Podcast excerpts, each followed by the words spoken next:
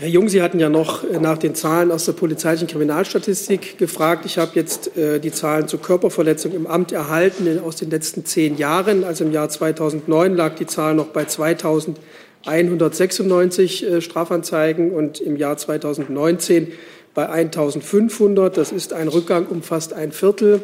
Ich will noch mal die Zahl von 2018 nennen, 1559 Strafanzeigen. Und ich erinnere an die Zahl, die ich genannt hatte. Daraus resultierten 49 Verurteilungen.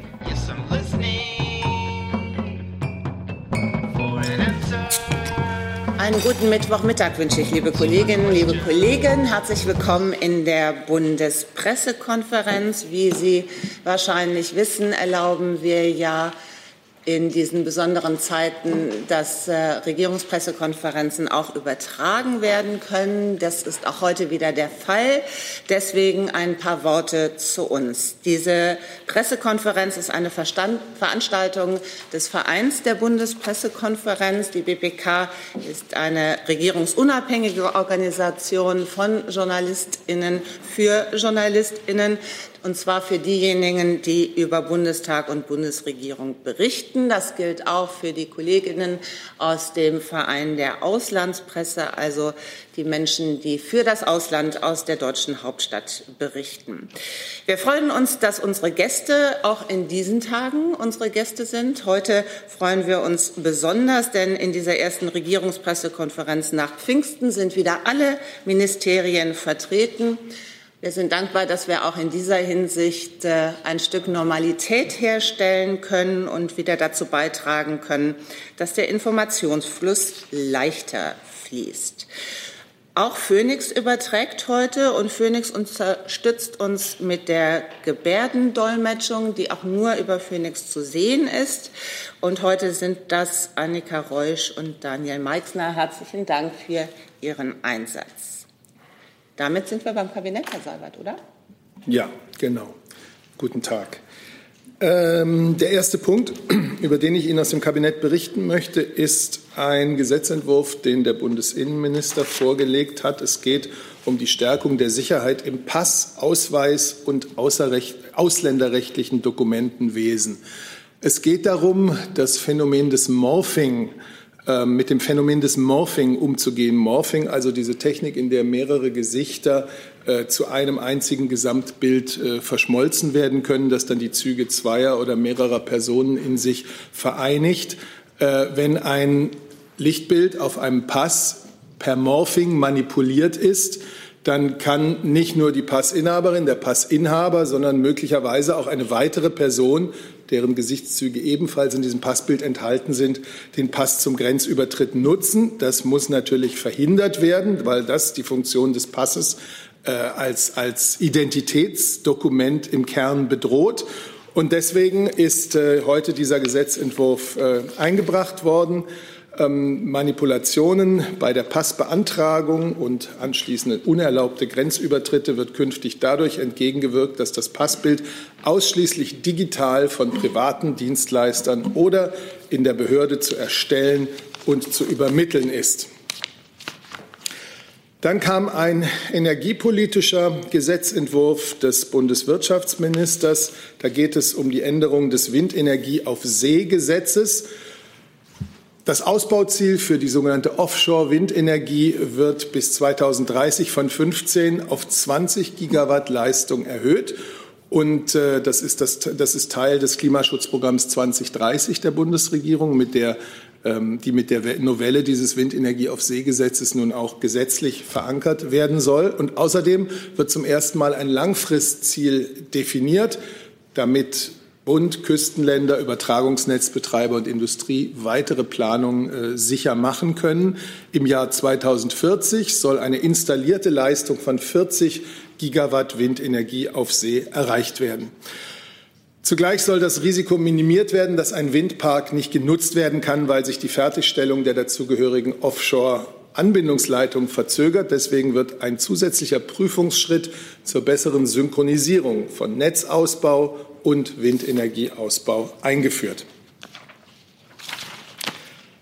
Das Bundesverteidigungsministerium hat eine Reihe von soldatenrechtlichen Vorschriften äh, zur Änderung vorgelegt in einem Gesetzentwurf. Es geht im Wesentlichen darum, dass einfacher, schneller, effizienter reagiert werden kann auf Fehlverhalten von Soldaten und Soldatinnen. Ähm, die Disziplinarvorgesetzten werden in ihrer Verantwortung gestärkt und die Truppendienstgerichte entlastet. Das war immer wieder mal ein Kritikpunkt äh, des Wehrbeauftragten gewesen, dass die gerichtlichen Disziplinarverfahren so lange dauerten. Wird, dem wird jetzt also durch eine Modernisierung der Verfahrensregeln begegnet. Und darüber hinaus wird die dienstrechtliche Grundlage für Soldaten und Soldatinnen zum kostenfreien, zum kostenfreien Bahnfahren in Uniform eingeführt. Wir haben hier ja, äh, weiß ich gar nicht mehr, am Freitag war es, glaube ich, genau, haben wir Ihnen ja von unserer deutschen EU-Ratspräsidentschaft erzählt, haben Ihnen Motto und Logo vorgestellt. Jetzt hat heute der Außenminister dem Kabinett ähm, über die Trio-Präsidentschaft Deutschlands berichtet. Das ist die Präsidentschaft äh, die danach folgt. Das ist die portugiesische in der ersten Jahreshälfte 2021 und in der zweiten Jahreshälfte 2022 die slowenische. Und Deutschland, Portugal und Slowenien formen gemeinsam eine Trio-Präsidentschaft, also von unserem ersten Tag, 1. Juli 2020, bis zum Ende der slowenischen Präsidentschaft, 31.12.2021, und nehmen sich einen gemeinsamen thematischen Rahmen für diese drei Präsidentschaften vor. Es gibt also das sogenannte Trio-Programm. Das ist ein Überblicksdokument, ähm, wo die drei Länder gemeinsame Themen, gemeinsame Prioritäten identifiziert haben. Das gemeinsame Ziel ist jedenfalls schon einmal, dass Europa ähm, stärker, gerechter, nachhaltiger aus der derzeitigen Corona-Pandemie-Krise kommt. Und das schlägt sich auch natürlich in den Schwerpunkten des Trio-Präsidentschaftsprogramms nieder. Zuallererst ist da die Covid-19-Pandemie, die Bewältigung ihrer sozialen, ihrer ökonomischen Folgen, aber auch eine Verbesserung des europäischen Krisenmanagements. Ein zweiter Schwerpunkt ist der Abschluss der Verhandlungen zum mehrjährigen Finanzrahmen 2021 bis 2027 inklusive des neuen Wiederaufbaufonds und das künftige Verhältnis der EU zum Vereinigten Königreich. Das sind die wesentlichen Punkte. Und damit ist mein Bericht aus dem Kabinett erstmal zu Ende. Vielen Dank, Herr Seibert. Das Auswärtige Amt hat ja so etwas wie eine Premiere für uns, nämlich eine Reiseankündigung. Stück weit kehrt die Normalität zurück. Sie waren doch schon in Luxemburg. Diesmal fliegen wir aber zum ersten Mal äh, ins Ausland. Äh, nach drei Monaten Pause wegen der Corona-Pandemie wird Außenminister Maas morgen nach Den Haag in die Niederlande fliegen. Der Außenminister folgt damit der Einladung seines Amtskollegen Steph Block und freut sich auf diesen bilateralen persönlichen Austausch. Die beiden werden sich zur Bewältigung der Corona-Pandemie und insbesondere zum Recovery Fund und zum mehrjährigen Finanzrahmen austauschen. Außerdem wird der innereuropäische Tourismus Thema sein. Nach der heutigen Einigung, die weltweite Reisewarnung für ab 15. Juni für die EU aufzuheben, geht es nun weiterhin darum, die Maßnahmen für ein verantwortliches Reisen eng abzustimmen.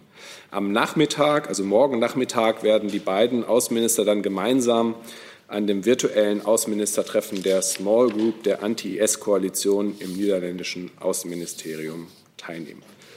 Und wo ich dabei bin, würde ich noch gerne einen anderen Termin äh, ankündigen, der eine Reise gewesen wäre, unter normalen Umständen heute aber eine Videokonferenz ist. Und zwar in Fortsetzung der Lateinamerika-Initiative des Außenministers trifft er heute virtuell seine Amtskolleginnen und Amtskollegen aus der Region. Äh, insgesamt 27 Länder werden an der Konferenz teilnehmen. Die Konferenz wird sich mit gemeinsamen Antworten und gegenseitiger Unterstützung bei der Bewältigung der Covid-Pandemie befassen. Die Staaten Lateinamerikas und der Karibik, das wissen Sie, entwickeln sich bedauerlicherweise zu einem neuen Epizentrum der Pandemie. Die Gesundheitssysteme in der Region stoßen zunehmend an ihre Grenzen und auch die wirtschaftlichen Auswirkungen der Pandemie sind gravierend. Deutschland steht angesichts dieser großen Herausforderungen an der Seite seiner Partner in Lateinamerika und der Karibik. Wir haben unsere bilaterale humanitäre Hilfe wie auch unsere Beiträge für Nothilfe im Rahmen der Vereinten Nationen bereits deutlich ausgebaut. Daneben leistet Deutschland in vielen Ländern der Region bereits konkrete Hilfe bei der Prävention und der Reaktion auf schon erfolgte Krankheitsausbrüche. Wie wir im Rahmen unserer Möglichkeiten weiterhelfen können und wie wir die multilateralen Antworten auf die Pandemie weiter stärken und koordinieren können. Darüber soll heute beraten werden, in der Überzeugung, dass es nur gemeinsam gelingen wird, diese Herausforderung zu bewältigen. Der Außenminister wird sich auch im Rahmen einer Pressekonferenz um 14.40 Uhr noch einmal äußern. Äh, die können Sie auch äh, auf unseren Kanälen in den sozialen Medien live streamen, wenn Sie das interessiert. Herr Blank, Sie hatten eine Frage zu Den Haag? Nee, eine Frage zu äh, anderen Kabinettsthema, zur Einreise. Gibt es eine Frage zu Den Haag? Herr Warbeck. Ähm, Den Haag ist ja auch Sitz des Internationalen Strafgerichtshofs, der mehrmals explizit verbal von den USA angegriffen wurde. Plant Herr Maas denn auch dort eine Art Solidaritätsbesuch, wenn er sich schon in Den Haag aufhält? Ja, also wie Sie wissen, gehören wir zu den größten Unterstützungen des Internationalen Strafgerichtshofs. Das, daran hat sich auch überhaupt nichts geändert. Unter normalen Umständen äh, bin ich mir sicher, dass auch ein Besuch äh, dort äh, zum Programm dazugehört hätte.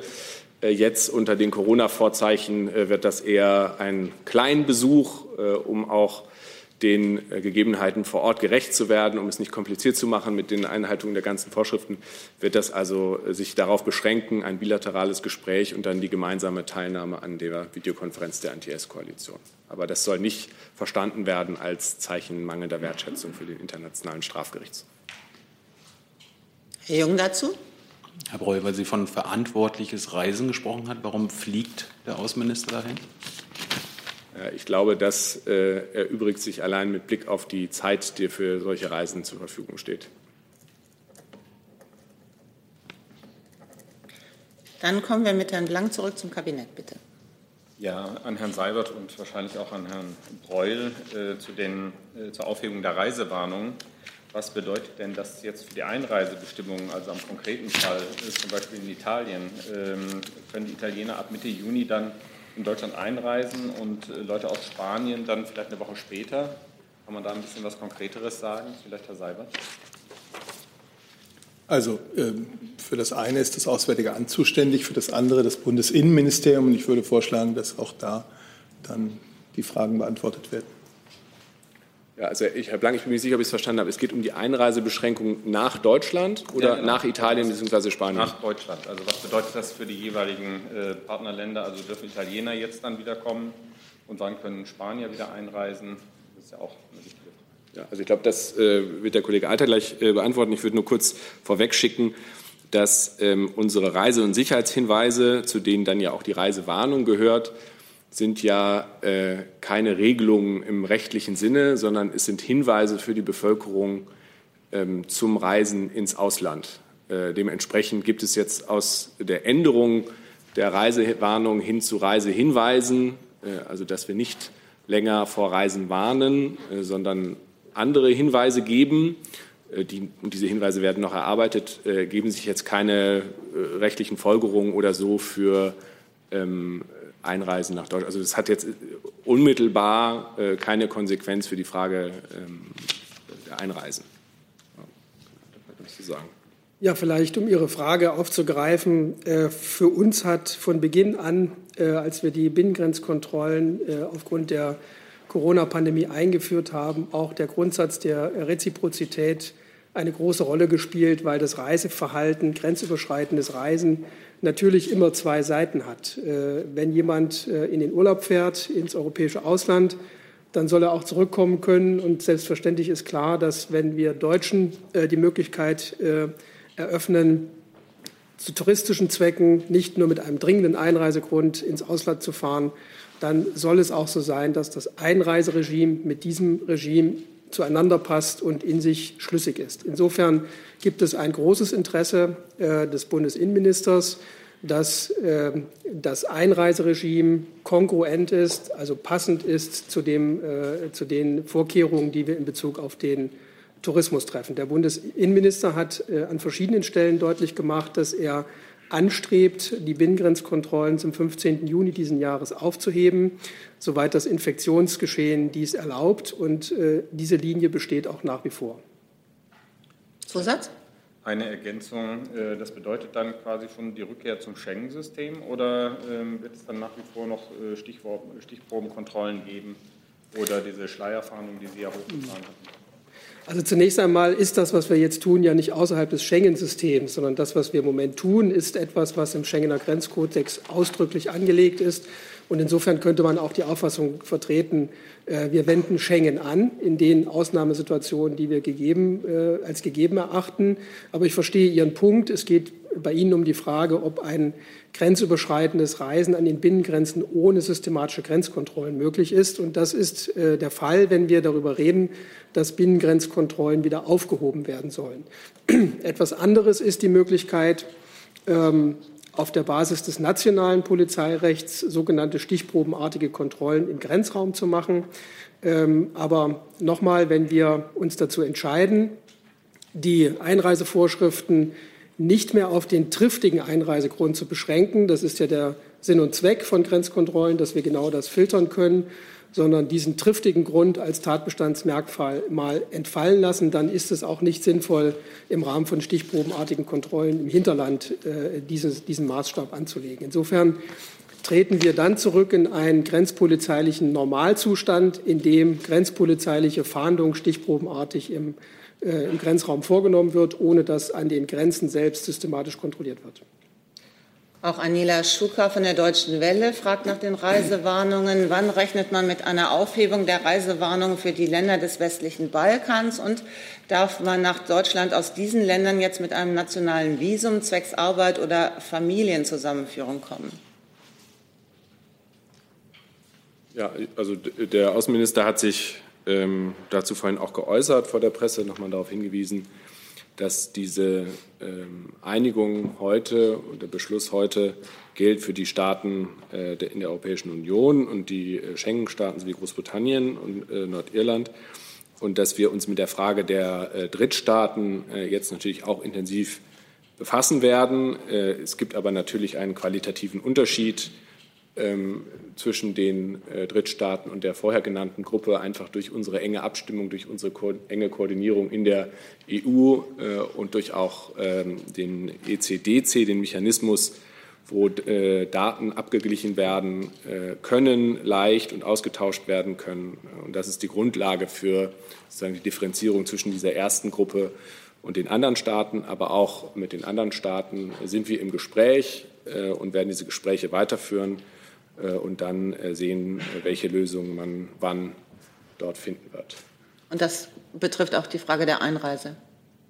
Dazu kann ich noch was sagen. Ähm, also es, man muss halt unterscheiden, das hat äh, der Kollege aus dem Auswärtigen Amt ja gerade schon angedeutet. Es gibt einmal die Grenzkontrollen innerhalb des Schengen-Raums. Das ist etwas, was wir in Abstimmung mit den jeweiligen Nachbarstaaten entschieden haben. Äh, und wir streben an, das zum 15. Juni aufzuheben. Und das andere ist, sind die Einreisebeschränkungen, die an der sogenannten Schengen-Außengrenze gelten. Diese wiederum gelten auf der Grundlage einer Empfehlung der Europäischen Kommission. Nach meiner Kenntnis hat die Kommission sich noch nicht entschieden, ob sie den Mitgliedstaaten empfehlen wird, diese Kontrollen, also zu den Dritt, im Drittstaatsverkehr, noch einmal zu verlängern oder nicht. Und wir erwarten die Empfehlung der Kommission dazu. Herr Rinke. Schließt eigentlich direkt an. Ich wollte noch mal konkreter nach der Türkei fragen, die ja nun ihrerseits äh, schon Lockerungen für die Reisen nach Deutschland in Aussicht gestellt hat. Ähm, deswegen Frage ans Auswärtige Amt. Ähm, gehört die Türkei zu einem Block von Ländern, über die man dann gemeinsam entscheidet? Oder wird es da eine individuelle Lösung geben, nachdem die EU-Kommission äh, kommende Woche dann ihr Votum abgibt? Und dann noch eine Nachfrage. In diesem Beschluss heute heißt es ja auch, dass die Abholung von Touristen, die in anderen EU-Ländern sein werden, diesmal ausgeschlossen ist. Also nach den großen Anstrengungen, die die Bundesregierung gemacht hat, um über 200.000 äh, Deutsche wieder zurückzuholen. Aber was konkret heißt das, dass die Touristen dann das Risiko eingehen, dass sie irgendwo stranden und dann alleine gelassen werden? Vielleicht können Sie das noch mal ein bisschen ausführen. Ja, kann ich gerne machen. Äh, zur ersten Frage der Türkei. Wir sind uns natürlich sehr bewusst, welche große Bedeutung äh, der Tourismus für die Türkei hat und gleichzeitig, wie groß auch der Wunsch sein mag, bei vielen Deutschen ihren Urlaub äh, in der äh, Türkei zu verbringen oder dort auch äh, Familien zu besuchen. Das kennen wir. Ähm, ich habe ja gerade erläutert, warum wir jetzt zunächst einmal äh, mit, diesem, äh, mit dieser Gruppe von Staaten vorangegangen sind innerhalb der Europäischen Union. Das ist für uns nur logisch. Herr Alter hat das noch ergänzt mit dem wichtigen Hinweis auf die Einreisebeschränkungen äh, in die EU insgesamt oder in den Schengen-Raum. Das ist ein wichtiger Faktor. Herr Alter hat auch zu Recht gesagt, es gibt da noch keine Empfehlung der Kommission, wie es weitergeht. Dem können und wollen wir nicht vorgreifen. Und äh, wir sind im Gespräch mit der Türkei. Auch der Außenminister hat mit seinem türkischen Kollegen über diese Frage bereits beraten. Wir sehen, dass die Türkei große Anstrengungen übernimmt. Aber da kann ich wirklich jetzt keine Prognose ähm, abgeben, wie und äh, wann da eine Entscheidung ähm, getroffen wird. Ähm, der Außenminister hat natürlich auch, ich glaube, gestern in einer Pressekonferenz unterstrichen, dass selbstverständlich wir dann, wenn wir über eine Gruppe von Staaten reden, die außerhalb der EU sind, wir da differenzieren werden müssen äh, nach dem aktuellen Infektionsgeschehen. Also ich habe sprach vorhin äh, von Lateinamerika. Äh, da wird es mit Sicherheit länger dauern als in anderen Regionen der Welt, bis sozusagen Reisen in diese Region wieder möglich sein werden. Zur Frage der Abholung, das würde ich ähm, einordnen in die Kategorie äh, klares Signal an die, die im Sommer reisen möchten. Sie wissen, auch eine Reisewarnung ist kein Reiseverbot, äh, aber jeder muss sich bewusst machen, welche Risiken er eingeht, wenn er eine Reise unternimmt. Und der Außenminister hat noch einmal darauf hingewiesen, dass diese Rückholaktion, so wie sie im Frühjahr stattfand, eine einmalige Aktion wird. Äh, da kann sich niemand darauf verlassen, äh, dass sowas darstellbar ist, ähm, einfach zu wiederholen. Selbstverständlich gilt, dass deutsche Botschaften und Konsulate im Ausland deutschen Bürgerinnen und Bürgern, die in Not geraten, zur Hilfe stehen, so wie es im Konsulargesetz auch vorgeschrieben ist. Daran ändert sich nichts. Daran hat auch der Außenminister noch mehr erinnert. Also niemand ähm, muss sich im Ausland alleine gelassen fühlen.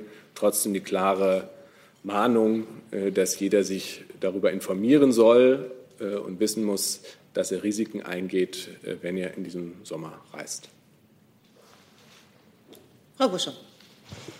Meine Frage richtet sich wahrscheinlich am ehesten an Herrn Alter. Wird denn bei den ganzen Reisebeschränkungen auch über Tourismus hinaus über Maßnahmen geredet? Ich frage jetzt vor allen Dingen wegen des Themas Seenotrettung, die ausgesetzt ist. Heute hat die Organisation SOS Mediterranee ähm, nochmal appelliert, dass derzeit hunderte Flüchtlinge auf Kreuzfahrtschiffen ähm, festsitzen. Gibt es auch darüber Gespräche, unter anderem mit Italien, ob die irgendwann wieder anlanden können und auch die Verteilung wieder aufgenommen wird?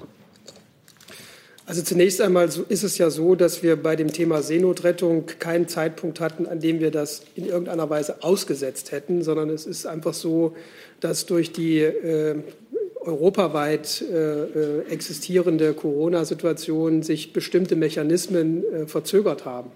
Ähm, und wir sind äh, mit den Ländern, insbesondere mit Italien, äh, mit denen wir über die Aufnahme von in Seenot geretteten sprechen, natürlich weiterhin im Gespräch.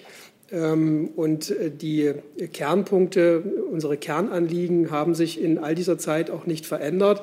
Wir sind grundsätzlich bereit, äh, äh, Hilfe zu leisten und uns an Aufnahmen zu beteiligen, allerdings im Rahmen einer europäischen Solidarität und nicht bilateral. Und insofern kann ich Ihnen bestätigen, die Gespräche laufen, aber es gab keinen, es gibt jetzt nichts wieder einzusetzen, weil es nicht faktisch ausgesetzt war. Zusatz? Ja, aber Sie hatten ja durchaus auch während der Corona-Pandemie, wenn ich mich recht erinnere, die Organisation, an die Organisation appelliert, erstmal die Seenotrettung zu lassen, weil unter Corona-Bedingungen und den Reisebeschränkungen das nicht möglich ist und die Verteilung nicht möglich ist. Hat sich an der Lage jetzt was geändert durch die Aufhebung der Reisebeschränkungen?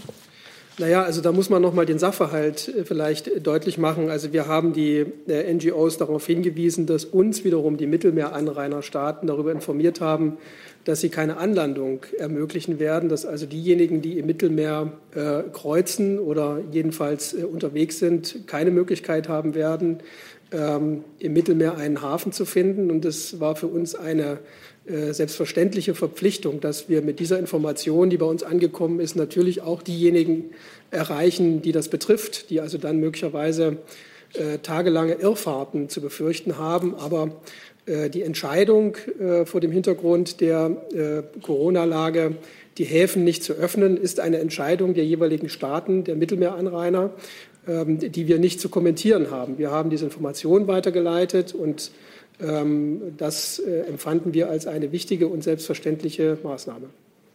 Herr Mainz direkt dazu? Ja, auch ein Alter die Nachfrage, was Reziprozität dann äh, konkret bedeutet. Für den Zeitraum von Mitte Juni bis Anfang Juli gibt es dann verschiedene Einreiseregimes für Reisende aus Spanien und Norwegen beispielsweise gegenüber allen anderen? Also es gibt eine Reihe von Voraussetzungen, die erfüllt sein müssen, damit äh, das Reisen in das jeweilige Land äh, ermöglicht äh, werden soll. Dazu gehört unter anderem auch, dass das Infektionsgeschehen in dem jeweiligen Zielland äh, ein, ein bedenkenloses Reisen in das Land ermöglicht. Und insofern äh, kann ich mir vorstellen, dass unterschiedliche Voraussetzungen ähm, äh, zu unterschiedlichen Ergebnissen führen. Aber mir wäre jetzt nicht bekannt, dass es zu einzelnen Ländern schon konkrete Entscheidungen gäbe. Stand heute sind wir noch in der Situation, dass es Binnengrenzkontrollen gibt, auch äh, im Verhältnis zu Spanien, also an den, im, Luftwe im Luftverkehr zwischen Deutschland und Spanien. Ähm, und auch hier gilt, dass der Bundesinnenminister anstrebt, diese Kontrollen zum 15. Juni äh, zu öffnen oder beziehungsweise äh, sie aufzuheben. Und ob das möglich sein wird, das wird man dann entscheiden müssen. Ja, nur weil die Spanier den 1. Juli ins Auge gefasst haben. Also da kann ich jetzt nichts zu sagen. Ich kenne diese Information. 1. Juli ist jetzt neu für mich. Da will ich mich jetzt auch nicht zu sehr äh, darauf einlassen. Herr Jessen mit der letzten Frage zum Thema, bitte. Ja, sehe ich das richtig, dass im Hinblick auf Großbritannien sozusagen mit Gas und Bremse oder zweierlei Maß äh, gemessen wird? Denn zum einen ähm, wird die Reisewarnung für Großbritannien, ist ja im Paket mit drin, wird aufgehoben. Gleichwohl äh, sagt das Auswärtige Amt, das sei keine Reiseempfehlung, äh, weil dort weiterhin 14 Tage Quarantäne äh, gelte. Also wie, wie wird es nun gehandhabt oder was empfehlen Sie im Hinblick auf Großbritannien? Aufhebung der Reisewarnung, aber gleichzeitig die Empfehlung, keine Reise anzutreten? Ja, äh, Herr Jessen, vielen Dank für die Frage. Das erlaubt mir da äh, einen Satz noch mal zu wiederholen vom Außenminister, den ich sehr eindrücklich fand dazu heute Morgen. Reisewarnungen sind keine Reiseverbote und Reisehinweise sind keine Reiseeinladung. Also es ist nicht so, dass wir mit der Stufe, die wir am 15.06. erreichen, weg von Reisewarnungen hin zu Reisehinweisen die Deutschen auffordern, äh, auszureisen, äh, und sei es für einen Urlaub, sondern es ist einfach so, dass wir von der höchsten Warnstufe runtergehen in die Kategorie Reisehinweise und da dann äh, nach unserem besten Wissen und Gewissen informieren werden, wie der Stand vor Ort ist, welche Einschränkungen es noch gibt. In Großbritannien gibt es noch die Quarantäne, die sie gerade nannte, und darum wird unser Reisehinweis da zu lauten, dass wir von einer Reise nach Großbritannien dringend abraten. Also das ist sozusagen in äh, unserer Logik, ich hoffe, sie ist äh, nachvollziehbar auch äh, für Sie, eine Stufe unter wir warnen vor einer Reise. Ja, das war der Begriff der Reiseempfehlung, den ich vorhin in der Frage versucht habe unterzubringen. Danke, dass Sie den bestätigen. Aber äh, die Briten können einreisen, das ist richtig? Herr Alter? Also ähm, wir führen auch im Moment keine Grenzkontrollen äh, gegenüber Großbritannien vor, durch. Und äh, es ist vorgesehen, dass äh, grundsätzlich der triftige Einreisegrund ähm, für die Einreise nach Deutschland erforderlich ist. Aber äh, Sie können äh, sich selbst äh, sozusagen erklären, da wo man keine Kontrollen systematisch durchführt, ist es auch nur schwer möglich, Einreisegründe zu kontrollieren. Dann Herr Stuchlik mit einem anderen Kabinettsthema, bitte. Ja, ich hätte eine Frage ans BMVG, vermutlich an Herrn Kollatz. Genau, dann müssten wir mal einmal wechseln.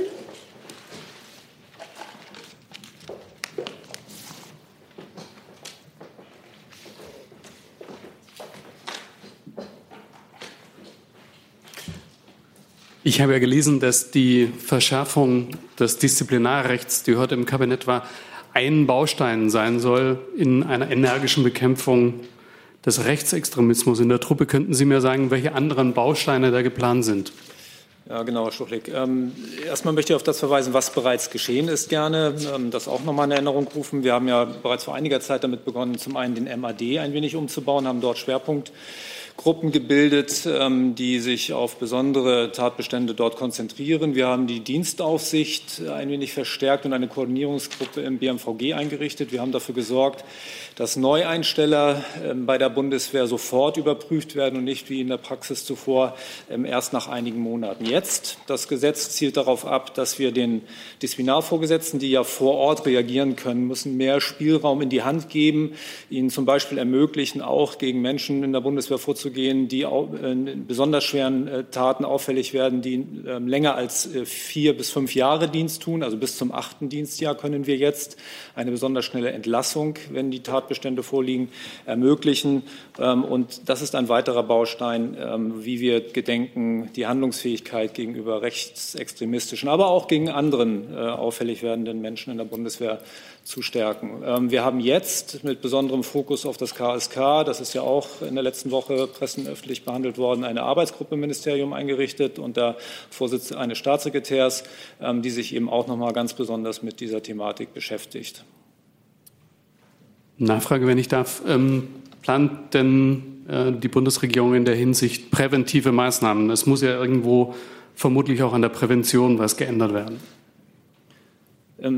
Wir haben ja schon äh, von Beginn der Bundeswehr an uns äh, im Bereich der politischen Bildung äh, stark engagiert. Auch das ist in den Lehrplänen natürlich, die wir in der Ausbildung der Bundeswehr vorsehen, so vorhanden und ähm, dient auch den Disziplinarvorgesetzten gezielt dort, wo es angezeigt erscheint, ähm, die präventive Maßnahme, wenn Sie das so formulieren wollen, auch zu verstärken.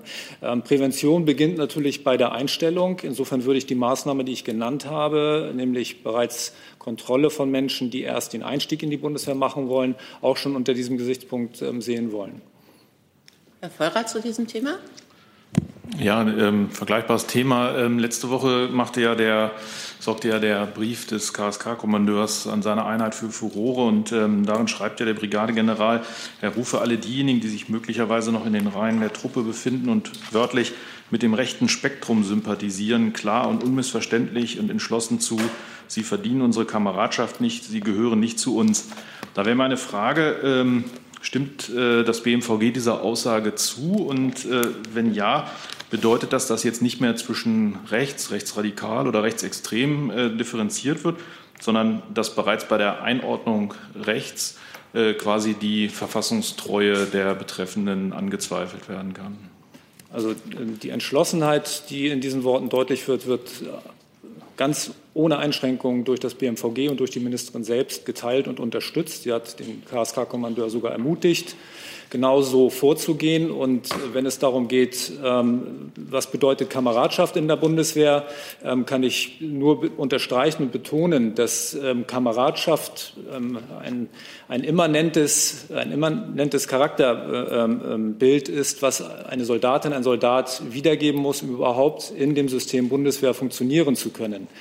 Ähm, nach unserer Auffassung richtet sich alles, was irgendwie ähm, Menschenfeindlichkeit beinhaltet, in irgendeiner Art und Weise gruppenbezogen, gegen das Wesen der Kameradschaft und damit gegen die Funktionsfähigkeit der Bundeswehr. Wir sind ganz stark darauf angewiesen, dass das innere Gefüge, das innere Zusammenhalten und darunter verstehen wir eben Kameradschaft, ähm, gestärkt ist und nicht angetastet wird.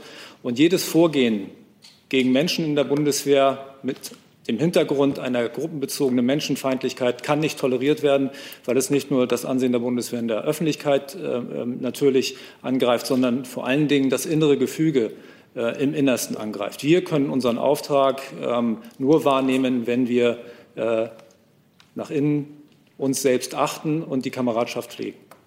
Zusatz? Ja, Zusatz. Mir ging es eher um die Definition. Äh, er benutzte das Wort äh, rechtes Spektrum und nicht rechtsextrem. Also Rechtsextrem kommt ja auch drin vor, aber in dem Fall Nein, also wir sind natürlich an alle gesetzlichen Vorgaben gehalten und ähm, äh, wollen auch in der Bundeswehr weiterhin ein Spiegelbild der Gesellschaft bleiben. Deswegen kann natürlich hier nur das Extremistische darunter verstanden werden. Herr Jessen zu diesem Komplex, bitte. Ja, eine Frage zum äh, Sprachgebrauch in der vergangenen Woche war ja die Frage, ähm, ob Sie nun auf Whistleblower hoffen zur äh, Aufdeckung und Offenlegung von Missständen. Da sagte Ihre Kollegin, das sei sozusagen kein Begriff, den sie verwenden möchte. Gleichwohl äh, schreibt zum Beispiel die Bundeswehr ähm, ein Whistleblowing-System für, für ihren Fuhrpark äh, aus. ähm, entsprechend einer EU-Richtlinie, die eben auch von Whistleblowing-Richtlinie spricht. Also gibt es einen gemischten Sprachgebrauch oder ist das individuell? Ähm, sagen Sie auch, Whistleblower ist kein Wort, was ich verwenden möchte. Wie halten Sie es da? Ich glaube, so weit sind wir noch nicht vorangeschritten, dass wir hier eine Nomenklatur festlegen könnten, ähm, wenn es darum geht, Sensibilität zu fördern gegenüber ähm, Vorgängen, die ähm, gegen Gesetze verstoßen, gegen Verhaltensnormen äh, verstoßen. Dann können wir von mir aus auch das Wort Whistleblowing benutzen, wenn es von der Funktionalität her gemeint ist. Eine Nomenklatur kann ich hier nicht wiedergeben. Danke. Gibt es weitere Fragen zum Kabinett? Herr Rinke. An Herrn Seibert äh, zu der Trio-Präsidentschaft. Sie haben ja die Themen aufgezählt. Nun ist, äh, wenn ich das richtig sehe, die Trio-Präsidentschaft reicht ja bis 2021. Äh, Sie haben Brexit erwähnt und Sie haben den finanzielle Vorausschau erwähnt. Heißt das, dass die Bundesregierung sich unsicher ist, ob diese beiden großen Themen noch unter der deutschen Ratspräsidentschaft abgeschlossen werden können? In beiden Fällen gibt es natürlich das Bemühen, dass das geschieht. Ähm, beim Brexit sind wir ja äh, in einer Übergangsphase und die Zeit bis zum Ende dieser Übergangsphase ist nicht sehr lang. Und wir sind bereit und auch willens, die intensiv zu nutzen, um möglichst rasch zu Ergebnissen äh, mit Großbritannien zu kommen, um die künftigen Beziehungen zwischen der EU und Großbritannien ähm, zu beraten. Da gibt es äh, da gibt es Fristen und äh, natürlich wird äh, die EU 27-Seite bemüht sein, dass wir auch da gut vorankommen. Und das gilt auch, äh, jeder Mann wird einsehen, dass es, äh, dass es sinnvoll äh, und sehr wünschenswert ist, den MFR, also die Vorausschau auf das EU-Budget 2021 bis 2027 im Jahre 2020 noch abzuschließen, ähm, weil sonst natürlich ein finanziell sagen wir mal, unsicherer Start in die, ins Jahr 2021 anstünde und äh, die Planung von wichtigen Projekten und Vorhaben dieser, ähm, dieser Europäischen Union entsprechend äh, schwieriger wäre. Aber kurze Nachfrage, Sie schließen nicht aus, dass dieses Anliegen möglicherweise misslingt und die nachfolgende Präsidentschaft äh, dann eine Lösung finden muss. Naja, niemandem hier ist der Blick in die Glaskugel gegeben. Ähm, die deutsche äh, Ratspräsidentschaft wird sich sehr bemühen, äh, in, ihrer, in ihren sechs Monaten da entscheidende Schritte voranzukommen. Und ich darf vielleicht nur ganz kurz äh, dazu noch ergänzen, was Herr Seibert gesagt hat, dass das Trio-Präsidentschaftsprogramm heißt ja auch nicht, dass die Dinge, die da drin stehen, am Ende der 18 Monate beschlossen äh, werden müssen äh, oder dann auch beschlossen genau. werden können, sondern es geht darum, dass man gemeine, gemeinsam inhaltliche Prioritäten definiert, die dann in unterschiedlicher Ausprägung in den Präsidentschaften vorangebracht werden. Und auch der MFR, wenn wir uns darauf einigen innerhalb der EU und je früher, desto besser, wird dann ja auch erst zum Tragen kommen. Also sprich, die Entscheidungen, die wir jetzt treffen bei der Ausgestaltung des MFR, prägen dann auch ganz klar äh, die Prioritäten für die dann folgenden Präsidentschaften. Also die Portugiesen und die slowenischen Partner äh, teilen den Schwerpunkt MFR, Haushaltsverhandlungen, der in unseren sechs Monaten zum Abschluss gebracht werden soll, genauso wie wir Schwerpunkte teilen, die erst in den zwölf Monaten des Jahres 2021 ähm, dann zur Beratung oder zur Entscheidung anstehen.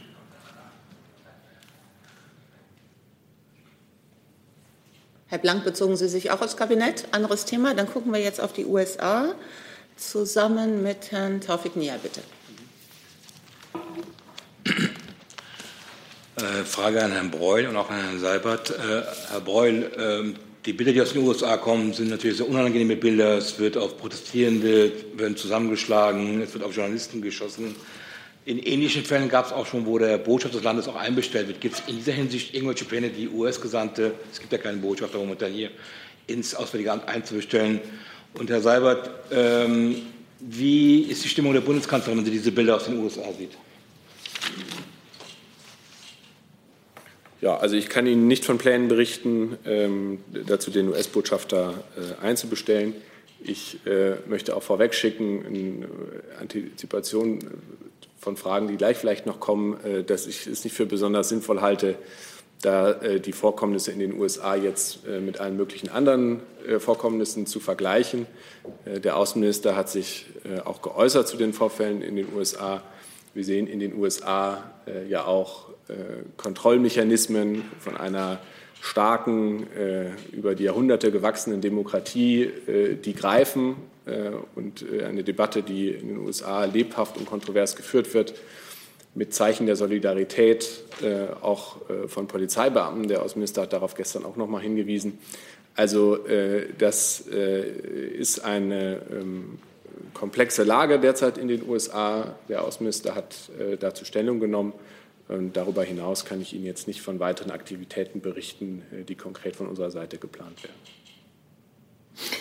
Ja, daran würde ich auch anschließen. Es gibt in den USA auch, und das haben Sie nicht erwähnt, massenhafte friedliche Proteste auf den Straßen.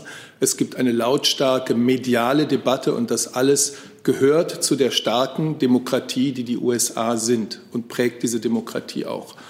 Äh, der Tod George Floyds, dieses schwarzen Bürgers, hat in Deutschland und in, ganz, in der ganzen Welt viele Menschen erschüttert. Er hat auch die Bundesregierung erschüttert. Und äh, das ist ein entsetzlicher und auch ein vermeidbarer Tod, der aufrüttelt.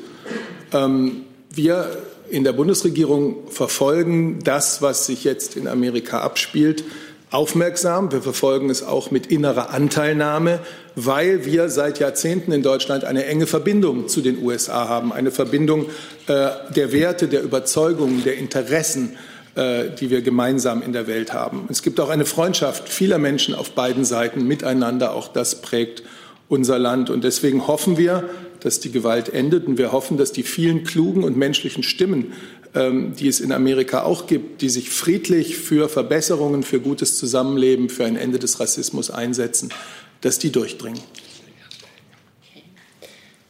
Dann Herr Warwick zu diesem Komplex. Ähm, US-Präsident Donald Trump hat jetzt ja auch explizit militärische Kampfverbände mobilisiert im Einsatz gegen die anhaltenden zivilgesellschaftlichen Proteste im Land. Wie bewerten denn die Kanzlerin und das Auswärtige Amt dieses Agieren? Ja, also wie gesagt, äh, zu Ankündigungen und äh, Twitter-Beiträgen des US-Präsidenten äh, tun wir gut daran, uns äh, hier nicht dazu zu äußern.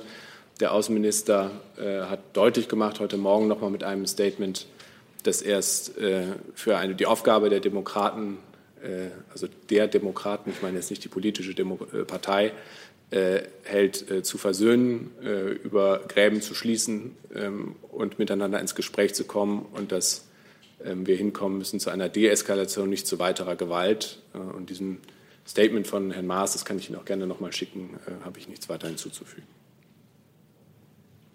Die Kanzlerin? Ich schließe mich dem an. Ich habe gerade gesagt, die Amerikaner, Amerika ist eine starke Demokratie, in der es eine lebhafte Debatte gibt äh, über alles, was jetzt passiert. Äh, da braucht es nicht unsere Hinweise. Das geschieht in Amerika äh, in der lebhaftesten und, äh, und demokratischsten Weise. Zusatz nochmal? Zusatz. Jetzt sprechen wir nicht von Twitter-Beiträgen von Donald Trump, sondern umgesetzten Maßnahmen. In Washington, D.C. sind bereits Kampfverbände auf den Straßen. Und meine Frage zielte auch konkret darauf ab, wie die Kanzlerin, wie das Auswärtige Amt es bewerten, dass die von Ihnen so hochgelobte Demokratie militärische Kampfverbände einsetzt gegen zivilgesellschaftliche Prozesse und Demonstrationen. Ja, ich weiß nicht, ob Ihre Bewertung so richtig ist der Lage, aber das bleibt Ihnen äh, unbenommen. Äh, wir haben eine Ankündigung des US-Präsidenten gesehen. Wir haben gleichzeitig gesehen, wie andere Kräfte, und zwar die Kräfte, die im System der Checks and Balances dazu da sind, den Präsidenten zu kontrollieren, da andere Positionen bezogen haben, äh, auch zu den Kompetenzen, der Kompetenzverteilung. Und wie Herr Seibert gerade gesagt hat, das ist jetzt äh, ein äh, Zusammenspiel in der US-demokratischen, äh, sorry, in der US-Demokratie. Und äh, dazu habe ich zu dem, was der Außenminister heute gesagt hat, nichts mehr hinzuzufügen. Herr Gabrielis. Ich würde gerne den Blick auch ähm, nach Deutschland richten, Herr Seibert. Ähm, nur ganz kurz, der kanadische Premierminister Trudeau sagte, in Kanada gäbe es systematische Diskriminierung. Und mich würde interessieren, bezogen auch auf Deutschland, weil das Thema Rassismus ja auch hier die letzten Tage und diese Woche ja auch wieder aufkommt. Ähm, werden hier schwarze Menschen, People of Color, nach Ansicht der Bundesregierung systematisch diskriminiert? Ganz sicher ist Rassismus kein amerikanisches Problem, sondern es ist ein Problem in vielen Gesellschaften. Und ich bin sicher, dass es auch in Deutschland Rassismus gibt. Ich denke, dass äh, Deutsche, die eine andere Hautfarbe haben als ich, äh, Einwanderer, äh, darüber Auskunft geben können in einer viel ähm, profunderen Weise, als ich das kann. Ich kann das ja nur aus zweiter Hand. Aber ich bin sicher, dass es auch in Deutschland Benachteiligungen gibt, äh, die man erleidet, wenn man beispielsweise ein schwarzer Deutscher ist oder ein Deutscher mit einem nicht auf den ersten Blick deutsch klingenden Namen. Das wissen wir doch alle, weil die Menschen sich ja glücklicherweise auch zu Wort melden. Und deswegen ist jede Gesellschaft und auch unsere aufgefordert, immer wieder dagegen anzuarbeiten und immer wieder zu einer besseren Gesellschaft beizutragen, in der Menschen nicht mehr danach beurteilt werden, was ihre Hautfarbe ist, was ihre Herkunft ist oder was es noch für andere Erkennungsmerkmale geben mag. Herr Jung, bitte, Herr Jung.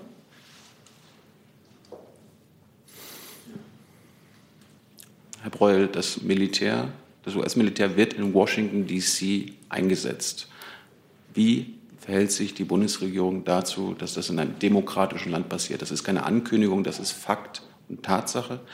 Und Herr Seibert, ähm, wie, wie, ist die Haltung der Bundesregierung zum, äh, zur Polizeigewalt in den USA? Hat sie in den letzten Wochen Polizeigewalt in den USA erlebt?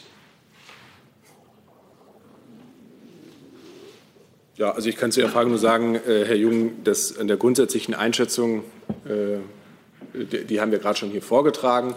Äh, uns ist auch bewusst, dass im Verfassungsrecht der USA äh, der District of Columbia eine besondere Rolle einnimmt und besonderen äh, Befugnissen auch für den föderalen Staat. Ähm, aber wie ich vorhin schon gesagt habe, dazu gibt es Reaktionen aus der US-Gesellschaft, aus der US-Politik und da ist sozusagen die Ebene, auf der das behandelt wird. Und wir haben vollstes Vertrauen in die US-Demokratie. Ich habe das versucht schon vorhin zu sagen. Ich glaube, es macht einen Unterschied, ob es zu Vorkommnissen kommt in einem Land, äh, in dem es keinen Rechtsstaat gibt und keine Demokratie und Menschen ihre Meinung nicht frei äußern können. Da mag es notwendig sein und ist es de facto auch oft notwendig, dass äh, Regierungen von außen äh, Missstände öffentlich machen und auf sie hinweisen. All das, was wir hier besprechen, die Ereignisse um den Tod von George Floyd, diesen entsetzlichen und vermeidbaren Tod und das, was seitdem geschieht, geschieht in einer großen und starken Demokratie, wo alles auf den Tisch kommt, wo alles besprochen wird, wo alles diskutiert wird in der lebhaftesten Weise. Und deswegen braucht es nicht äh, irgendwelche Hinweise durch die Bundesregierung oder andere demokratische äh, befreundete Regierungen. Herr Breul, Sie hatten, Sie hatten, auf die Reaktion in den USA angesprochen. Äh, das ist ja richtig. Ich möchte ja eine Reaktion der Bundesregierung haben. Wenn in anderen Ländern Militär gegen friedliche Demonstranten eingesetzt wird, dann meldet sich die Bundesregierung auch stets zu Wort. Und Herr Sabat, warum vermeiden Sie das Wort, äh, das Wort Polizeigewalt? Sie haben jetzt gerade schon wieder von Vorkommnissen gesprochen. Möchten Sie dieses Wort nicht benutzen oder haben Sie einfach kein Anlass äh, dazu, von Polizeigewalt zu sprechen. Ja, also äh, Herr Jung, ich weiß nicht, wie Sie auf die Idee kommen, dass die Bundesregierung sich nicht geäußert hätte. Ich habe auf zwei Äußerungen des Außenministers hingewiesen, äh, einmal gestern, einmal heute. Ich könnte sie noch mal vorlesen, aber ich glaube, Sie kennen diese Äußerung und auf die kann ich Sie verweisen. Herr Ricke. Ja, ich habe jetzt wirklich versucht darzulegen, ähm, warum ich mich so äußere für die Bundesregierung, wie ich das tue. Es ist ganz offensichtlich, dass es bei den Demonstrationen ähm, nach dem Tod von George Floyd genau darum geht, um Polizeigewalt und um Rassismus. Ähm, was aber vorliegt, das ist doch dort zu entscheiden und äh, auch von den Menschen, die dort betroffen sind, auf die Straßen zu bringen und nicht durch die Bundesregierung. Dann Herr Rinke. Ja, noch einmal nachgefragt, Herr Seibert und Herr Preul, zu einem besonderen Aspekt, nämlich das Vorgehen der Polizei gegen Medien. Äh, das hat ja nun ähm, auch Auswirkungen auf andere Länder, unter anderem, weil auch Medien oder Journalisten aus anderen Ländern betroffen waren. Äh, wie besorgt sind Sie, dass das eben mehr als Einzelfälle sind? Und ähm, ist man da gegenüber der amerikanischen Regierung vorstellig geworden? Und noch eine Zusatzfrage für Herrn Seibert. Was bedeutet das eigentlich für das G7-Format? Ähm, da hat es ja Diskussionen gegeben über die verschobene Einladung des Präsidenten. Rechnen Sie damit, äh, dass G7 überhaupt noch stattfindet? Sind Sie sonst für eine Ausweitung auf G11 oder G12, äh, wie Herr Trump das vorgeschlagen hat? Ich kann gerne beginnen, äh, Herr Seibert. Also auch zur Frage der freien Berichterstattung und vor allem der Berichterstattung in Sicherheit hat der Außenminister sich gestern geäußert, noch nochmal deutlich gemacht, Journalisten müssen ihrer Aufgabe der Berichterstattung ohne Gefahr für ihre Sicherheit nachgehen können. Demokratische Rechtsstaaten müssen beim Schutz der Pressefreiheit allerhöchste Standards an sich selbst anlegen. Wir haben auch äh, zur Kenntnis genommen, ähm, dass es einen Vorfall gab mit äh, einem deutschen Medium. Dazu sind wir mit den US- Behörden äh, umgehend in Kontakt getreten. Diesen Vorfall nehmen wir sehr ernst. Äh, uns wurde von amerikanischer Seite zugesagt, äh, für Aufklärung zu sorgen. Zuständig sind dafür äh, die Behörden in Minnesota. Gleichzeitig bestehen wir mit dem, eng, mit dem betroffenen Medium im engsten Kontakt in dieser Frage. Ja, zu der G7-Frage. Ähm, wir haben ja schon am Sonntag, nachdem Präsident Trump äh, von der Idee wieder abgerückt ist, den G7-Gipfel schon Ende Juni stattfinden zu lassen, gesagt, dass wir nun auf Informationen durch die USA, den diesjährigen Gastgeber, die diesjährige G7-Präsidentschaft warten, äh, wann, wo und wie der Gipfel stattfinden soll. Die Entscheidung, wann so ein Gipfel durchgeführt wird, die liegt tatsächlich bei der Präsidentschaft. Und äh, zu der Frage des Formats, dass die G7 Gäste einladen, das hat auch schon Tradition. Ähm, und das ist dann immer Sache der Präsidentschaft. Ähm, wenn man das Format von G7 ändern möchte, das allerdings wäre nur mit einem einstimmigen Beschluss der G7 möglich. Das sind also zwei unterschiedliche Dinge, ob man Gäste einlädt oder ob man das G7-Format ähm, ändert. Kurze Zusatzfrage, das würde auch für eine Einladung in Russland gelten. Also wenn Russland als Gast teilnimmt, wäre das okay. Wenn Russland als äh, Partner teilnehmen sollte, müsste man darüber einstimmig beschließen. Also jetzt sprechen wir über etwas, worüber wir noch gar keine festen Informationen haben. Und da hätten wir jetzt gerne erst einmal feste Informationen, dann können wir darüber sprechen. Aber grundsätzlich hat es Tradition bei G7, dass auch Gäste hinzugeladen werden. Auch Frank Jordans von AP und Tatjana Firsova von Interfax fragen nach einer möglichen Einladung für Putin ob das konsequent und sinnvoll sei und ob Deutschland diese Gastoption unterstützen würde. Also, ich gehe noch mal auf die Frage des G7-Formats ein. Wie gesagt, dieses Format kann nur geändert werden, wenn alle G7 da einer Meinung sind. Speziell zu Russland gibt es einen Beschluss aus dem Jahre 2014, ähm, bis auf weiteres statt im damals noch G8-Format nun eben im G7-Format zu tagen. Und die Grundlage dieses Beschlusses besteht fort, denn der hatte seinen Grund in der völkerrechtswidrigen Annexion der Krim und die dauert fort. Und es liegt in der Hand der russischen Führung, diesen Zustand zu beenden. Ähm, das ist das, was ich Ihnen dazu sagen kann. Und jetzt warten wir wirklich erst einmal ab, was die diesjährige G7-Präsidentschaft, also Präsident Trump, ähm, den Partnern an konkreten Informationen gibt. Herr Jörg, dazu. Ja, Herr Seibert, ich muss noch mal zurückkommen auf die Rede von der Kanzlerin zu der EU-Präsidentschaft. Sie sagte ja, China sei die größte äh, Herausforderung außenpolitische für die EU und man will unbedingt eine internationale Zusammenarbeit, als, um äh, diese Herausforderung zu bestehen. Wäre denn es die Bundesregierung äh, daran interessiert, aus der G7 eine Art äh, Gegenpol für ähm, China zu bilden, also die Erweiterung nicht unbedingt mit Russland, aber mit Indien, Australien, vielleicht ähm, Südkorea, um eben die Zusammenarbeit ähm, angesichts der chinesischen Rolle in der Welt zu fördern. Aus unserer Sicht bleibt G7 mit seiner Mitgliedsstruktur aus Demokratien und führenden Volkswirtschaften ein wichtiges Format. Ähm, Und genauso wichtig für die internationale Zusammenarbeit ist G20, äh, wo es dann den Austausch mit den führenden Industrie- und Schwellenländern gibt. Aber auch G7 hat äh, im großen Rahmen der multilateralen Foren äh, aus unserer Sicht seine Bedeutung und seinen Sinn. Herr Blank dazu?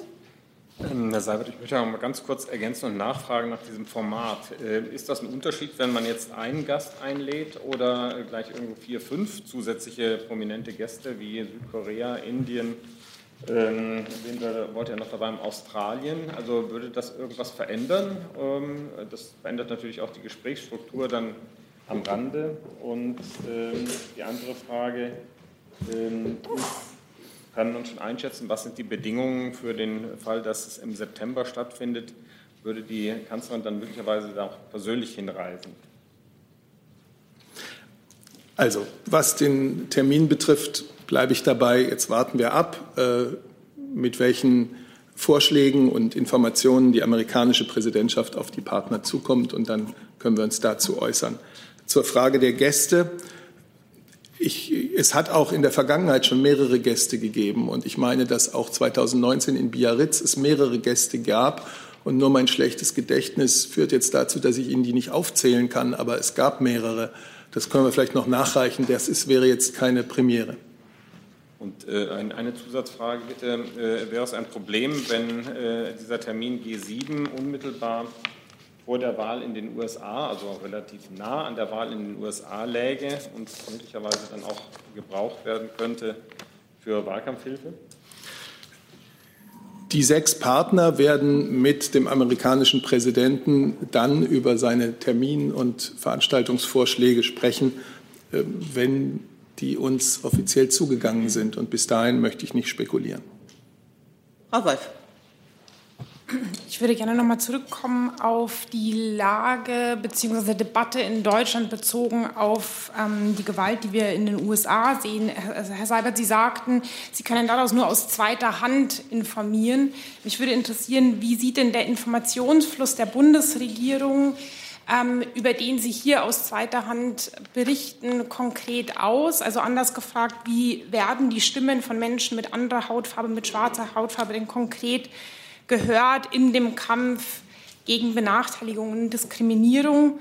Und daran anschließend sehen Sie ein Problem mangelnder Repräsentanz dieser Stimmen in unserer Öffentlichkeit.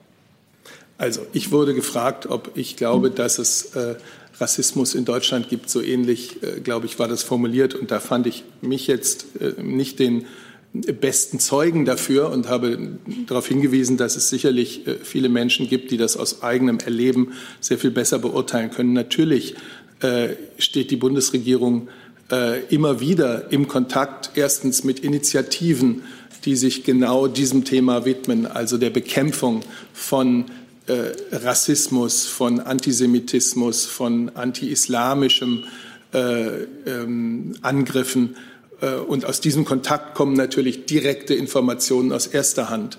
Es gibt, äh, das kann, da kann das Familienministerium möglicherweise mehr zu sagen, auch das Innenministerium, wo solche Dialoge geführt werden. Natürlich stehen wir äh, in Kontakt mit Menschen, die das sehr viel besser, weil sie das entweder tagtäglich erleben oder weil sie ständig auf diesem Gebiet arbeiten, ähm, bekunden können. Es gibt eine Vielzahl von äh, Organisationen, die wir mit Bundesmitteln fördern, ähm, weil wir ihren Einsatz äh, für eine antirassistische Gesellschaft äh, unterstützen wollen. Und auch aus diesen Kontakten kommen natürlich direkte Kenntnisse. Und die Frage zur mangelnden Repräsentanz, sehen Sie die? Das kommt darauf an, woran Sie das festmachen. Ähm, ich glaube, wichtig ist, dass man mit allen Gruppen äh, der Bevölkerung ähm, in Kontakt steht, dass man äh, mit ihnen spricht, für sie ansprechbar ist. Und dafür gibt es zahlreiche Formate. Ähm, ja. Ja, ich will vielleicht noch mal ergänzen ähm, aus äh, der Perspektive des Innenministeriums, das ja auch für Polizeibehörden der oberste Dienstherr ist, ähm, dass ja bereits, das wissen Sie alle, aber ich will es trotzdem noch mal benennen, ähm, in Artikel 3 unseres Grundgesetzes festgelegt ist, dass niemand wegen seiner Abstammung oder seiner Rasse oder etwa seiner Hautfarbe benachteiligt und oder bevorzugt werden darf. Und äh, da das in unserem Grundgesetz an so prominenter Stelle verankert ist, ist das natürlich ein grundlegendes Prinzip staatlichen Handelns, das für alle Behörden äh, auch gilt und insbesondere auch für die Sicherheitsbehörden gilt. Äh, Rassismus ist in unseren Behörden in jedweder Form absolut inakzeptabel und wird äh, nach den Möglichkeiten entschieden bekämpft. Ähm, es ist so, dass wir für die Bundespolizei bereits seit einigen Jahren auch den Dialog suchen, insbesondere um die sogenannte Betroffenenperspektive auch in die Außenfortbildung der Bundespolizei mit einzubeziehen.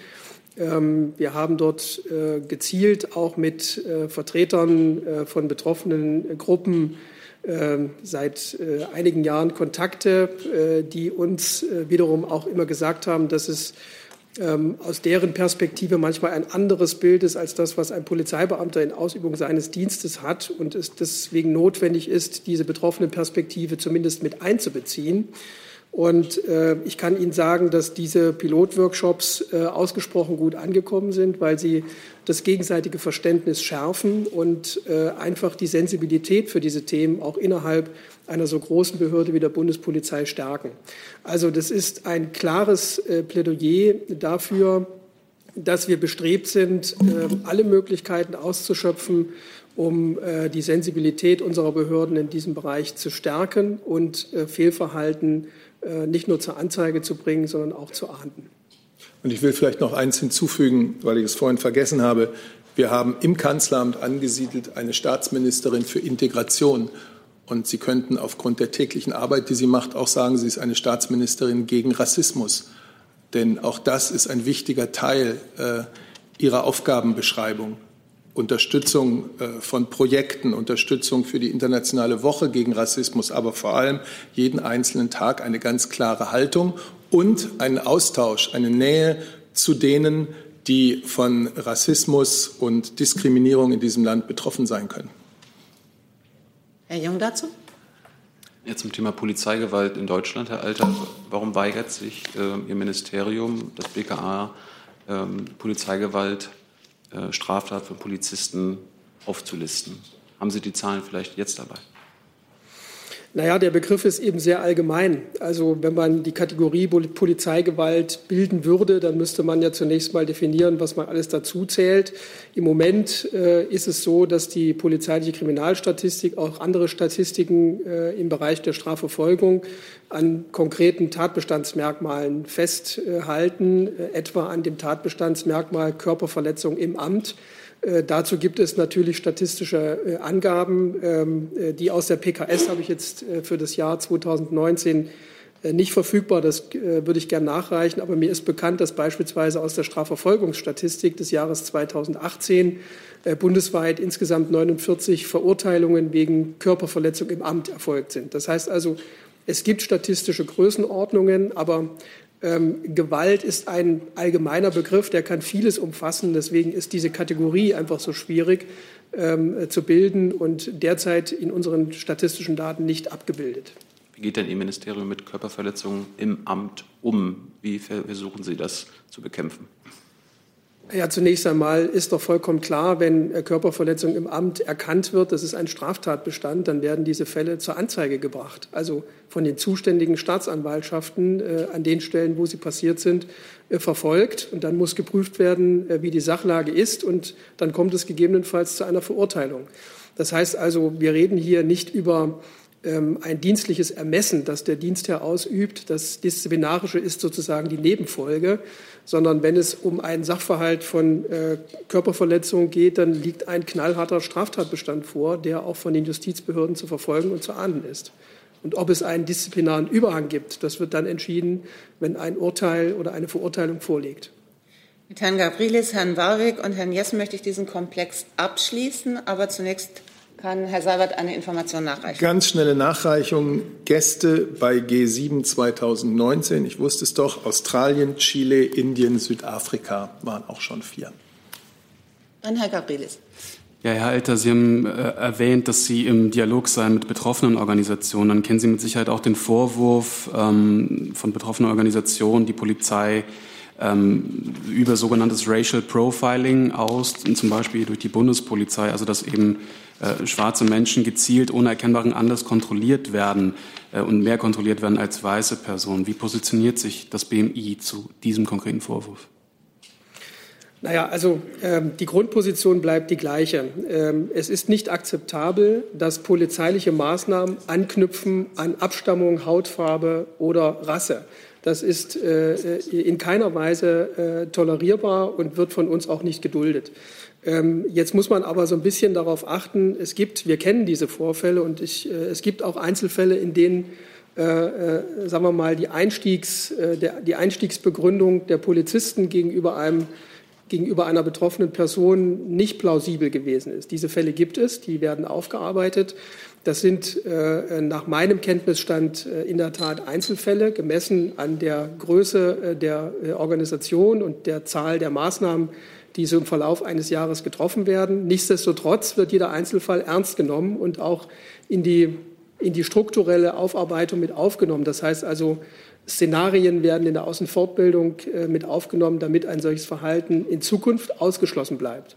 Individuelles Fehlverhalten wird geahndet und Racial Profiling ähm, ist nicht akzeptabel und findet auch in der Gesamtstruktur der Polizei nicht statt.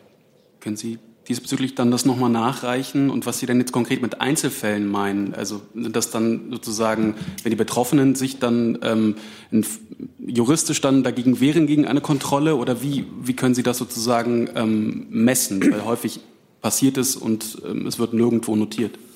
Also es gibt verschiedene Möglichkeiten, wie sich Adressaten polizeilicher Maßnahmen äh, auch äh, beschweren können oder gegen polizeiliche Maßnahmen zur Wehr setzen können. Da gibt es ja rechtliche Standards. Äh, es gibt ein funktionierendes Beschwerdewesen.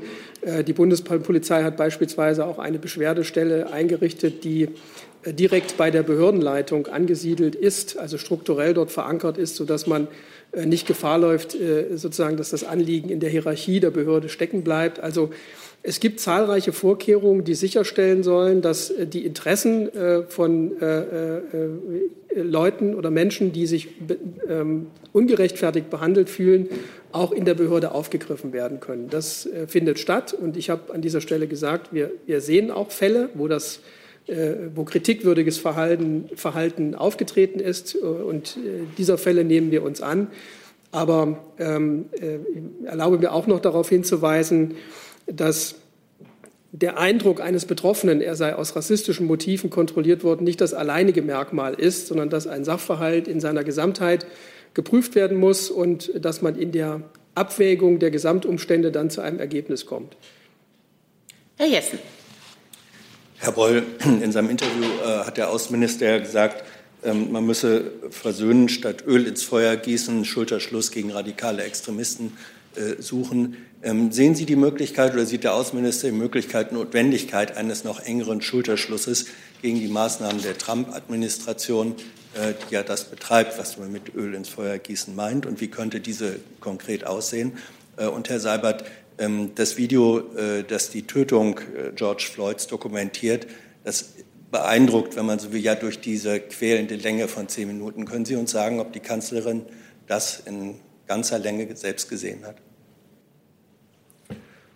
Zu Ihrer Frage, Jessen, kann ich nur sagen, ja, Sie haben den Minister korrekt zitiert. Äh, der Äußerung habe ich jetzt äh, nichts hinzuzufügen. Äh, wir haben ja wiederholt heute schon darauf hingewiesen, dass es ähm, solche Kommentare nicht nur von uns gibt, sondern dass sie vor allem kommen auch aus der US-Gesellschaft selbst, aus den politischen Institutionen, die Kontrolle ausüben. Und das ist der richtige Ort und Platz für diese Debatte. Nein, das kann ich Ihnen nicht sagen. Das die Bundeskanzlerin wie die anderen Mitglieder der Bundesregierung erschüttert ist von dem Tod dieses Mannes George Floyd, das habe ich Ihnen schon gesagt. Ähm, letzter nach, Zusatz, bitte. Ja, letzter Zusatz, danke schön. Ähm, Sie sprechen Tod. Wer das Video sieht, und Sie werden es auch gesehen haben, das ist ja ein Akt der Tötung. Das wurde ja mindestens billigend in Kauf genommen, ist es nicht. Und ich glaube auch Herr Borrell oder die, die Äußerung von Herrn Borrell wird im Zusammenhang mit Tötung äh, zitiert. Wäre es nicht angemessen, das auch so als das zu bezeichnen, was es ja objektiv war, eine Tötung. Wenn Sie das vorziehen, ja. Ich glaube trotzdem nicht, dass es äh, am Ende wird das in Amerika untersucht. Es gibt Autopsien, es gibt äh, ein Strafverfahren gegen den Polizisten, der über fast zehn Minuten sein Knie auf dem Hals dieses Mannes hatte.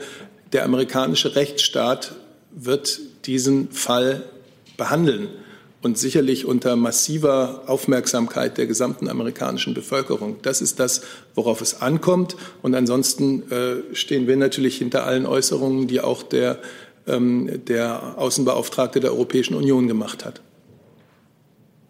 Herr Warwick. Ähm, US-Behörden nutzen mittlerweile Kontaktverfolgungs-Apps, die im Zuge der Corona-Krise entwickelt worden sind, um Demonstranten zu verfolgen und auch zu identifizieren. Da würde mich fragen, schließt denn die Bundesregierung ähnliche Kontaktverfolgungs-App, war ja auch in Deutschland geplant, so eine, ich nenne es mal Zweitnutzung explizit aus? Ja. Dann Herr Taufik Näher mit einem neuen Thema, bitte. Herr Breul, Stichwort Libyen. Da haben ja die Kriegsparteien sich geeinigt, dass die Waffenstillstandsverhandlungen wieder aufgenommen würden. Wie sehen Sie die Chancen, dass es zu ähm, einem langfristigen Waffenstillstand kommen kann? Und die zweite Frage auch, es sind jetzt mittlerweile äh, laut äh, Medienberichten 15 russische Kampfflugzeuge in Libyen. Wie sehen Sie die Situation und den Einsatz dieser Kampfflugzeuge in dem Bürgerkriegsland? Ja, äh, wir begrüßen äh, zunächst einmal, dass die Konfliktparteien ihre Bereitschaft geäußert haben, die sogenannten 5 plus 5 Gespräche wieder aufzunehmen. Die Kommentierung des Entwurfs eines Waffenstillstandsabkommens, welcher in der ersten Runde der Gespräche verhandelt wurde, liegt nun endlich auch durch Haftars Seite vor. Das war die notwendige Voraussetzung für die Fortführung der Gespräche. Wir hoffen, dass die durch uns Mill geleiteten Verhandlungen nun so schnell wie möglich beginnen können. Um den politischen Prozess weiterhin mit Nachdruck verfolgen zu können, ist es für uns äh, zudem unerlässlich, dass die Nachbesetzung der UNSMIL-Leitung nun so schnell wie möglich erfolgt. Dafür setzen wir uns intensiv gegenüber allen Sicherheitsratsmitgliedern ein. Die fortgesetzten Kampfhandlungen, die Sie ebenfalls erwähnten, Herr Tufik-Nia, die wir in den letzten Tagen und Wochen gesehen haben, erfüllen uns nach wie vor mit großer Sorge. Die Zahl der zivilen Opfer nimmt kontinuierlich zu. Auch das Aufrüsten auf beiden Seiten, das will ich unterstreichen, auf beiden Seiten beobachten und verurteilen wir weiter und äh, greifen das in den dafür zuständigen äh, in Gremien auch weiter mit Nachdruck auf.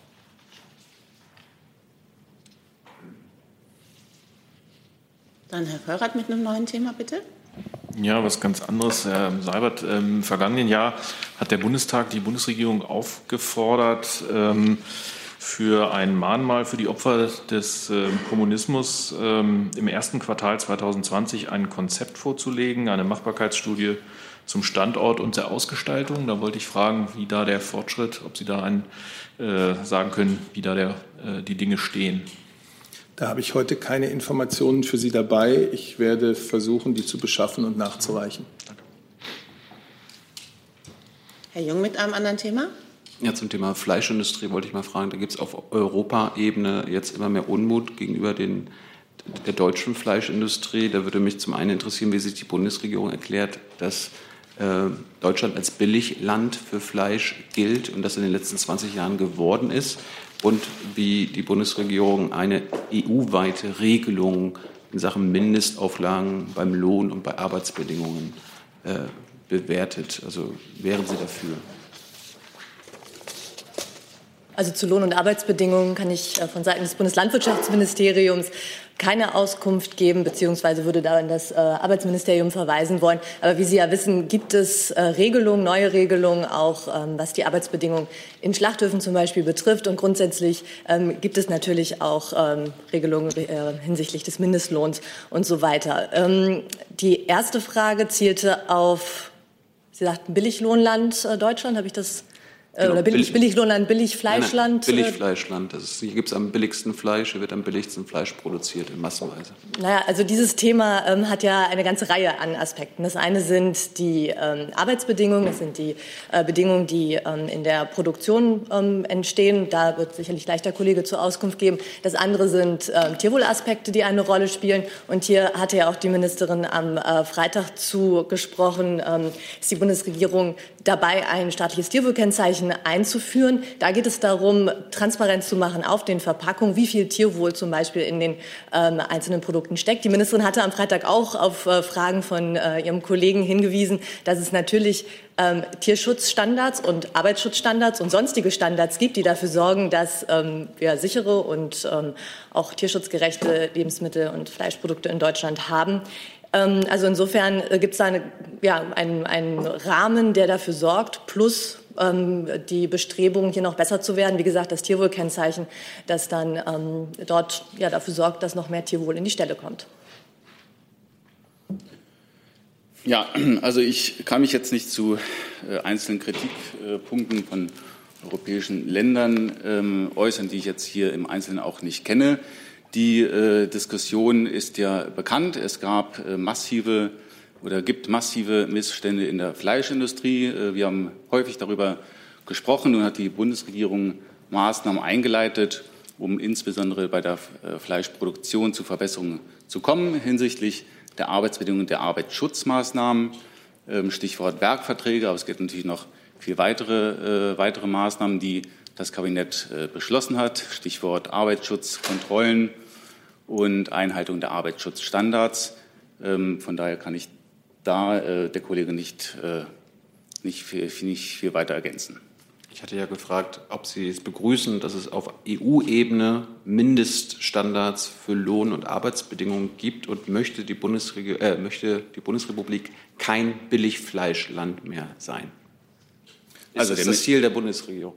Der Minister hat in der Vergangenheit schon gesagt, dass ähm, auch im Rahmen der EU-Ratspräsidentschaft ein Ziel ist, zu einheitlichen Grundsicherungssystemen zu kommen. Ähm, darauf äh, kann ich verweisen. Das hat er in verschiedenen Interviews gesagt. Und äh, beim Stichwort Fleischindustrie äh, geht es uns darauf, äh, darum, hier zu äh, Verbesserungen beim Arbeitsschutz und bei den Arbeitsbedingungen zu kommen. Zu der Frage Billigfleischland, das ähm, würde ich, also das ist Ihre Interpretation, das ist Ihre Definition.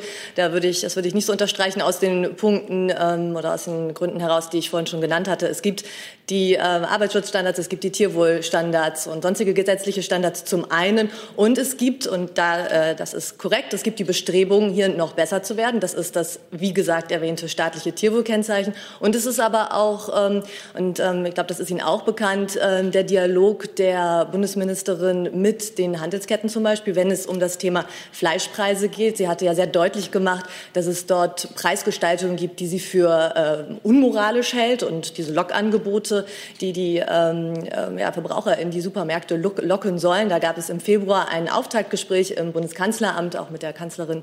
Und ähm, das wurde in der vergangenen Woche fortgesetzt. Hier wird man im ähm, Kontakt bleiben.